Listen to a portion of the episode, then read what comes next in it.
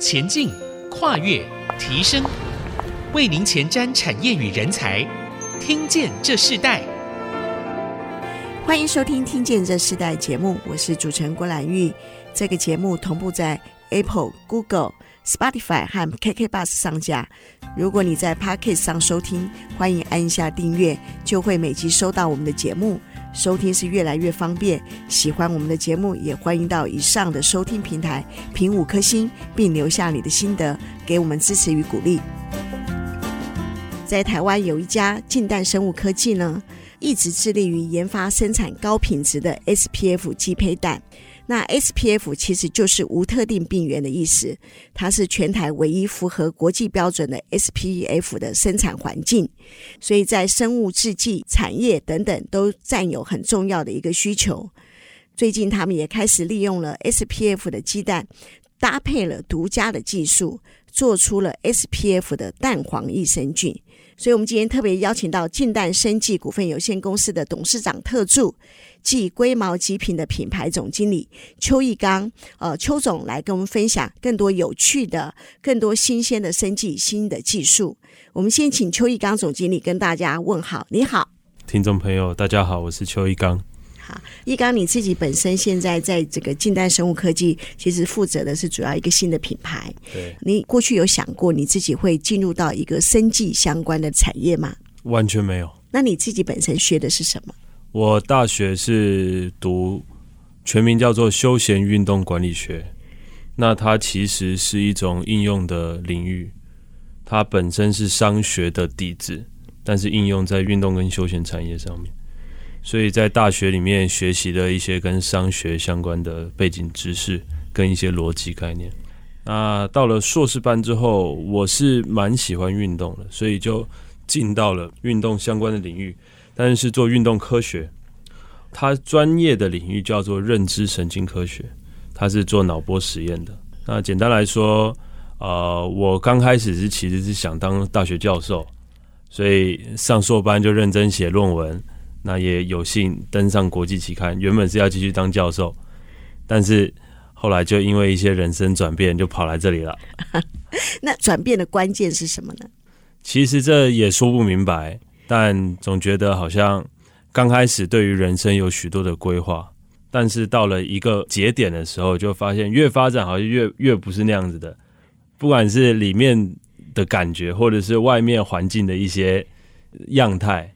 好像都觉得说，应该到职场上去历练一下。呃，其实应该是说，在这个呃事业这个传承的过程当中，你应该是第二代，对不对？欸、是。呃，父亲本身他呃有做很多的不一样的事业。记得我们之前有访问过呃你的父亲邱信富邱董事长，他本身在做这个造阳农科、哦，那他自己本身就在农业科技，实际上他是一个金融出身的人，他也是一个呃很重要的一个 CEO。可是我看到后期的时候，他转业到呃不管是这个绿能产业啦，不管不管是农业，甚至到现在一个新的生物科技，嗯、这样的转变对他都是很自然的。可是你这么年轻，你自己跟着父亲，呃，现在担任这个董事长特助，到面对这个掌握整个一个新的品牌，你自己在经营的沟通和理念上有没有遇到什么样的困难呢？我觉得困难一定是非常多，因为我觉得就我自己的学习历程来讲，不管是从大学一路到硕士。那甚至未来进入职场，我觉得我很感谢过去指导过我相关的老师。我觉得虽然说大学是学商，硕士班是学习科学，但是他在逻辑上面的训练是一致的，也包括在大学期间，因为商学实习的关系，也操作过蛮多啊、类似专案的事情，所以那个时候。在专案的管理或是专案的操作有所学习。那硕士班因为刚好是应用领域，所以他的专业知识我相对人家是没那么好。但是毕竟是一个应用的领域，所以他其实在实验的过程中，专案的意味也蛮浓厚的。比如说我在硕士班是学脑科学的，我是学认知神经科学，我是做脑波的研究。那其实脑波它是在学理上应该是属于医学院，是属于认知心理学。但是我却是被分到管理学院，也就是说，它是一个很应用的学门。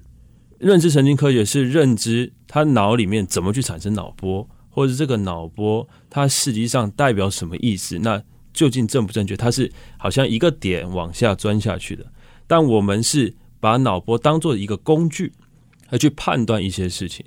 像比如说，我本身我是做不同位置的篮球员，他们的认知功能有什么不同？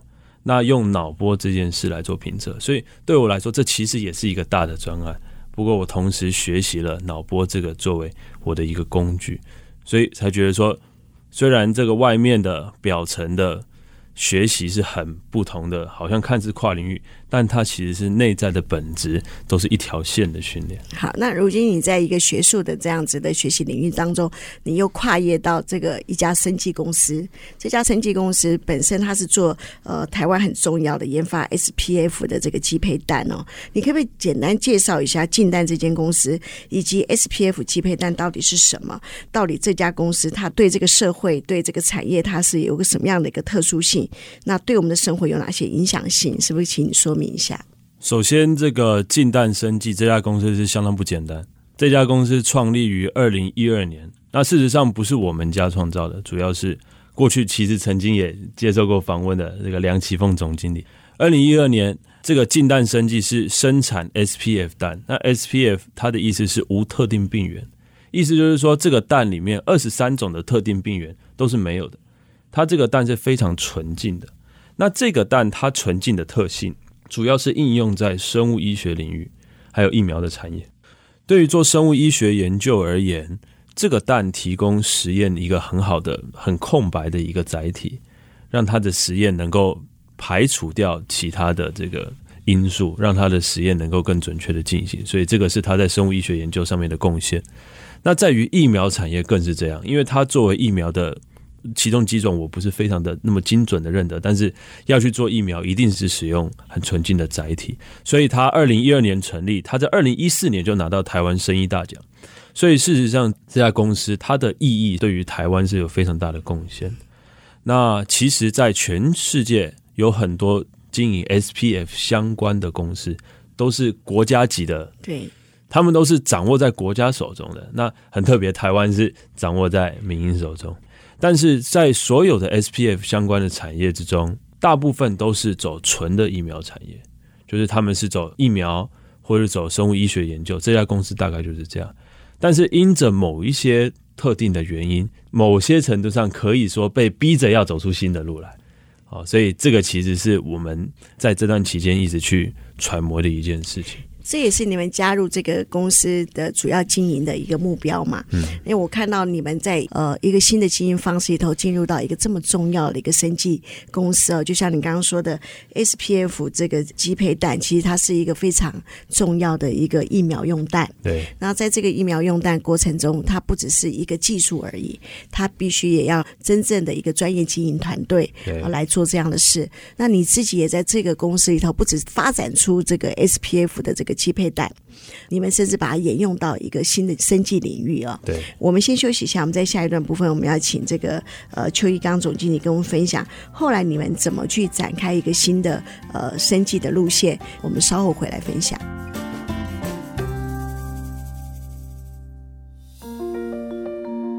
欢迎回到《听见这时代》，我是主持人郭兰玉。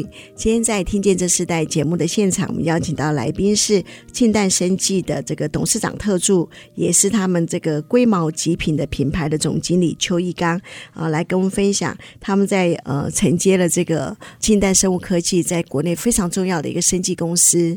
之后呢，其实他们在做一个新的生技研发，这一段我们就来谈谈你自己目前负责的这个新的品牌是一个什么样的品牌，跟原来的 SPF 的这个疫苗用弹有什么样的关联性呢？我觉得这个很大的一个区别就是，诚如刚副台长所说，原本晋氮的这一个东西，大家可能听到都会对它竖大拇指，但是下一步就会说，这跟我好像关系没那么密切。但是我们特别新产生这个护卫军，它就能跟人的生活发生一点的关系。前一段我们有说到，我们似乎某些程度上被逼着要走出跟一般的所谓的疫苗蛋场有别的这一条路。那其实这转折就是这样，在 SPF 相关的应用，在过去顶多局限于生物医学研究或者是疫苗市场。但是，当我们接手进蛋，甚至实际的进到这个进蛋的蛋场去的时候，其实我们都有一种共同的感觉。第一，我们是相当感动，因为觉得自己的鸡只在这边受到这种意义上面的这个饲养，那培养出这个有意义的蛋，这个是相当的不容易，而且是相当有意义。那第二步就觉得说，这么好的蛋没有让人能够有办法来享受到，实在是有一些可惜。所以是这个出发点，让我们把这个 SPF 蛋某些程度上转到食品的这条线上来。那至于怎么样开发出这个对抗胃幽门杆菌，这就回到这支产品。首先，胃幽门杆菌它的盛行率在全世界是百分之五十四。那特别对于有胃癌或者是胃部有症状的人，就是是因为胃幽门杆菌引起的这个比率是百分之七十。所以事实上，胃幽门杆菌的普及率是非常的高。但是同时呢，胃幽门杆菌它的治疗只能用抗生素来治疗，并没有其他的疗法。但是抗生素虽然能够有效的去啊治疗胃幽门杆菌，但是同时它的抗药性以及它的副作用都很高。那我们就发现，在过去的文献中就显示出一个迹象，就是呢，当我们使用这个对抗胃幽门杆菌的 IGY 的这个东西，它是从蛋里面出来的。我们使用它的时候，虽然它不能够像抗生素一样减少胃幽门杆菌的数量，但是它却能够带给因着胃幽门杆菌而受其困扰的患者，他们的症状能够有所改善，他们的生活品质能够提升。那这就让我们思考到一件事。既然他们是用蛋都可以产生出这么有效对抗胃幽门杆菌的事情，那我们能不能够使用 SPF 蛋这个比其他的蛋都纯净数倍的这个特性，而产生出更有效、更强的一个 IgY 抗体？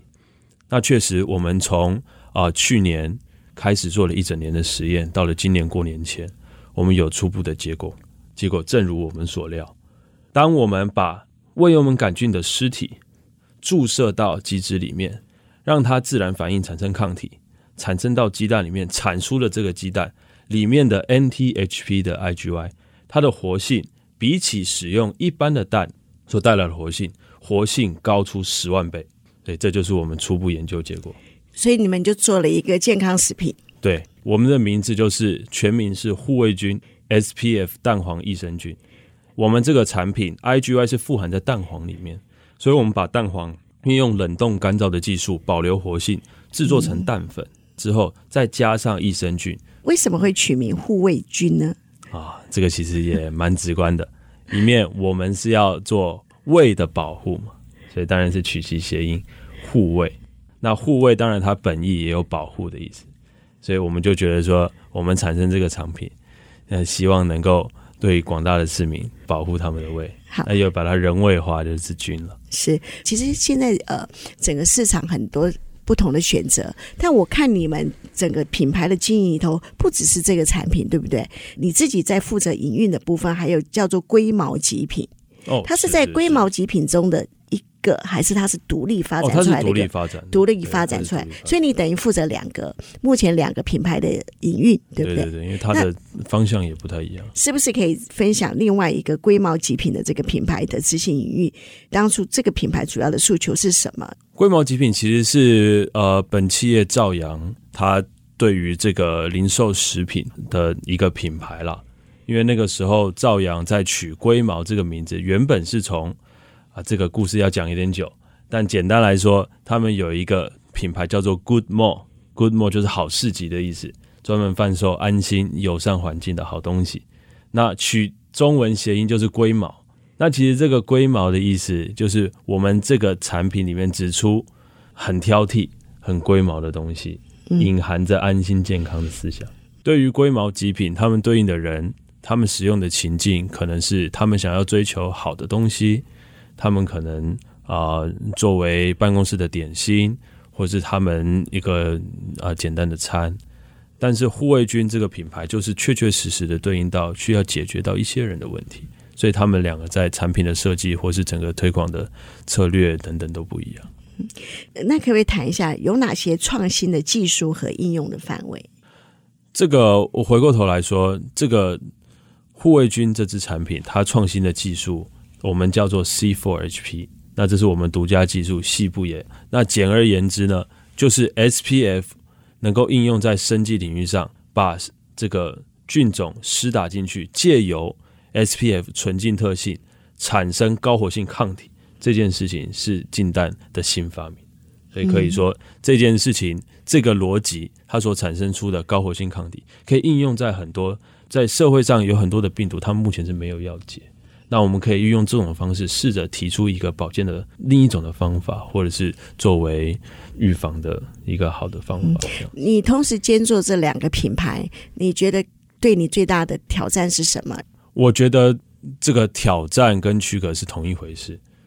我觉得挑战就是这两个品牌都需要深入的去了解，了解它的市场的特性，了解它的产品的特性。但是当真的了解进去之后，其实自然就区隔开了，因为那个就是两套思维。比如说，对于呃零售产品而言，它的产品的开发重在快。比如说，对于零嘴而言，大家对于一个零嘴不会吃十年，大部分的零嘴都是哎这个好吃，但是哎。他希望看到新的东西，简单来说就是这样。但是对于护卫军的这个品牌来讲，它一面是它可能外观好看，可能它的题目新颖，但是重点是这个东西还是要好，所以它会更着重在产品的本身。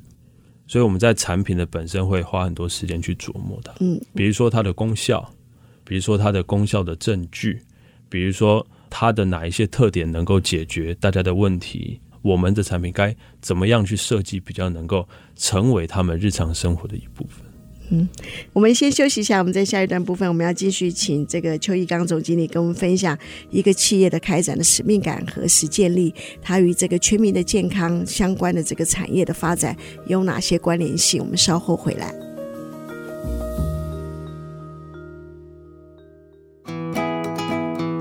欢迎回到《听见这时代》，我是主持人郭兰玉。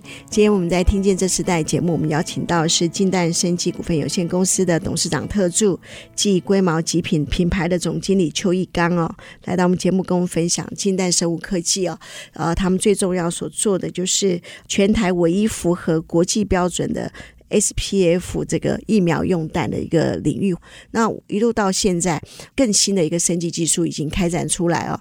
那当我们也看见技术和营运的这样子的一个经营结合的时候，哇，这家公司就越来越不一样了。所以最近他们呃，透过这个新的营运团队，呃，他们也开展出一个新的品牌，这也就是我们今天邱一刚邱总呃，特别来到我们节目跟我们分享，他们透过 SPF 的这个疫苗用弹呢来。做成一个新的生计的这个益生菌，那当然我也看到也不一样的一个呃新的世代哦。那你觉得最重要在你的学习过程当中里头，和你现在担任一个品牌的专业经理人哦，到底帮助你哪些很重要的一个学习过程？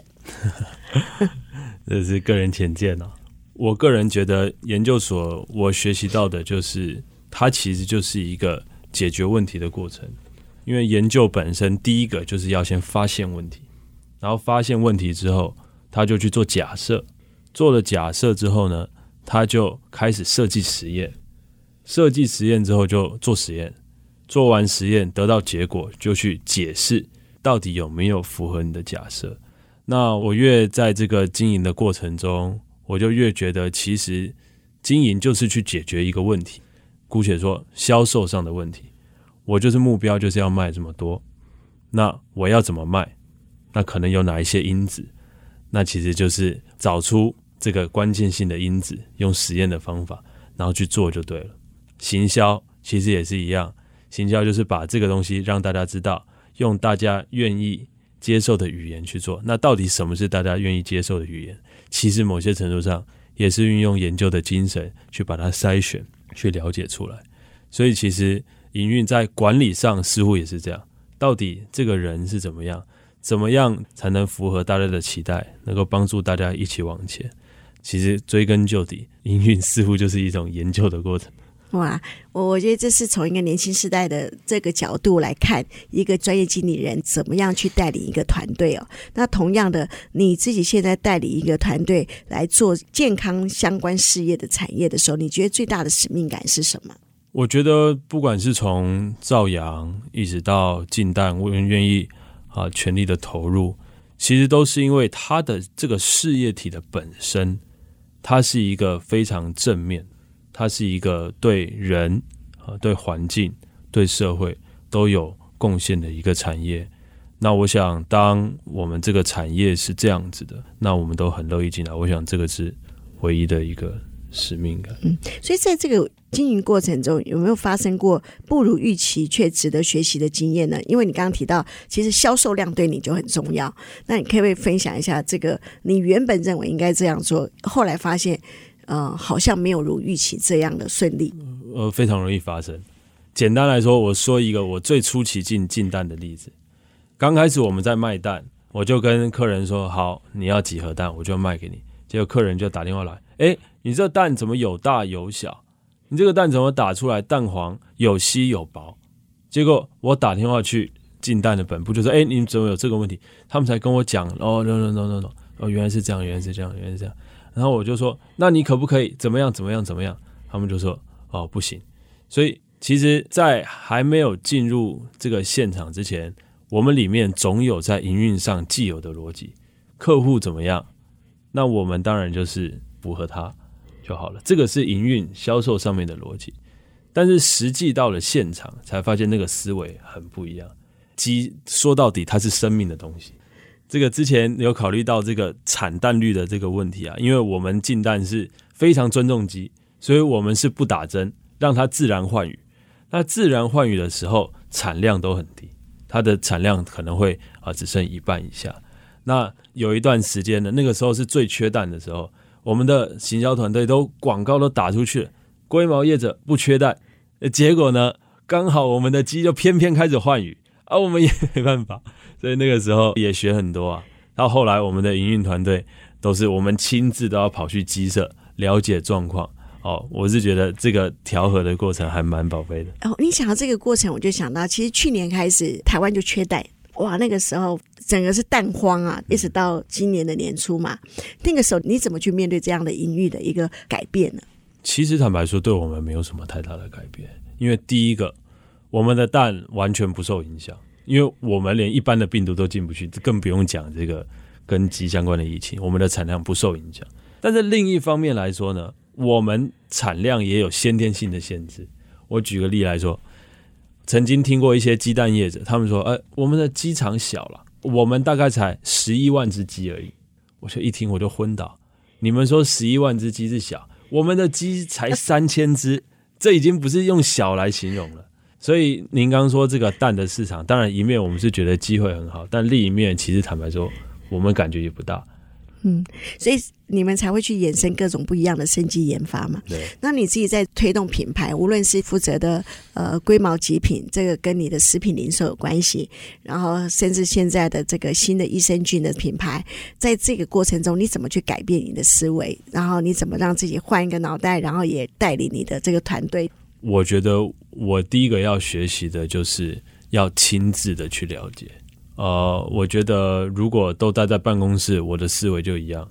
但是当我到处跑，比如说我亲自到鸡舍里面去捡蛋，一起穿着防护衣去帮鸡打针，或者是我到代工厂看他们去做一些东西，或者是我跑到客户那边，我觉得我的思维就会慢慢被扩大。所以其实也不是说我去转变什么，而是当我了解更多哦，原来这个是这样，原来那个是这样，哎，其实思维就慢慢的比较全面的立体一点。你可以分享一小段在食品零售的经验吗？我觉得这个经验可能是在销售上会比较具体了，像比如说，如果光看报表就会说啊，这个怎么表现那么差？但是到实际的店面的时候才知道一些的情形，然后怎么去调整。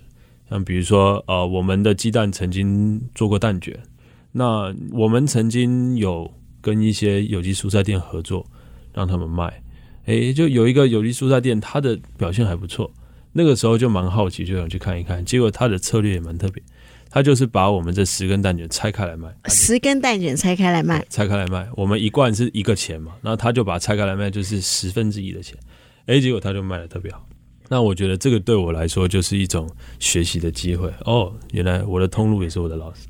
好，那你自己未来还有什么计划吗？想成就什么样的事？就这样节目一开始你说你自己其实想要在大学教书，可是现在进入到父亲的事业里头，哦，来做一个专业的品牌经理人。那你自己还有什么样的计划？想成就什么样的事？每天一步一脚印，能够完成，能够帮助公司达到想要的目标，我觉得就是我最大的成就了。好，那节目最后，我想再请问你，就是品牌未来的规划，在永续和近邻，你怎么兼顾这个部分？永续近邻，我想永续这个部分，永续的定义，其实这就是公司的使命，对人、对环境、对土地、对社会都是正向的。所以，我想我们从第一天就在做永续，我们这个产品一定是对人有帮助，一定是对环境，一定是我们摸着良心，我们说这个是好产品。所以，对于永续，这个是好东西。好，那我们今天也非常谢谢这个近代生技股份有限公司的董事长特助。